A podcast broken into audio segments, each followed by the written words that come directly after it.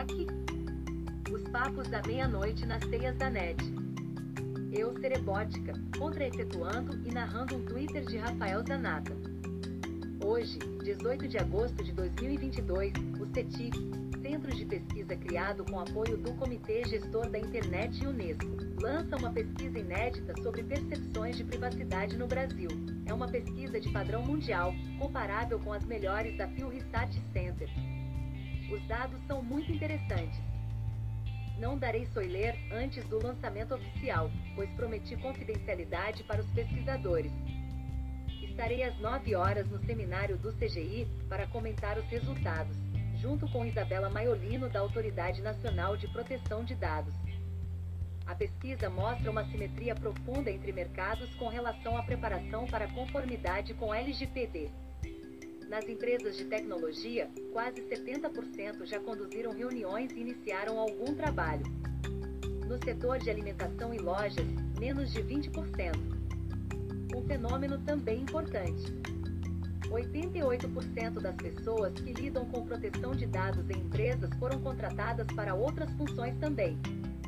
No setor de alojamento e alimentação, pequenas empresas em geral, maioria é do administrativo ou a pessoa proprietária joga nas 11. As assimetrias também ocorrem entre pessoas.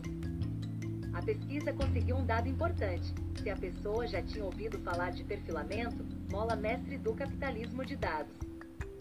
68% das pessoas com graduação disseram que sim. Pessoas que só usam celular, número cai bastante, 45%. Aqui entra outro dado que CETIC tem revelado de forma consistente nos últimos anos.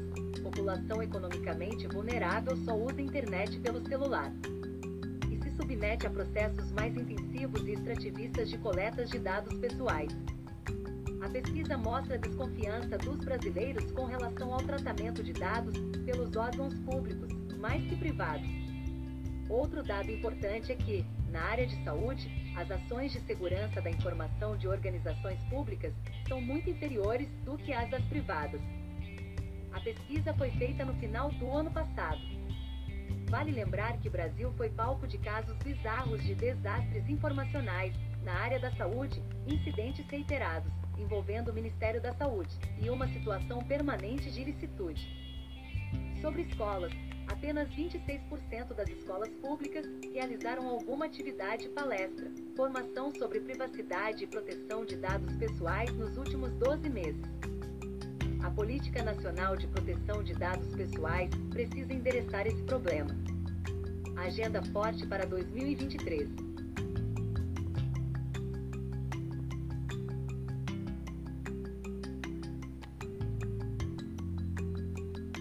Aqui papo da meia-noite.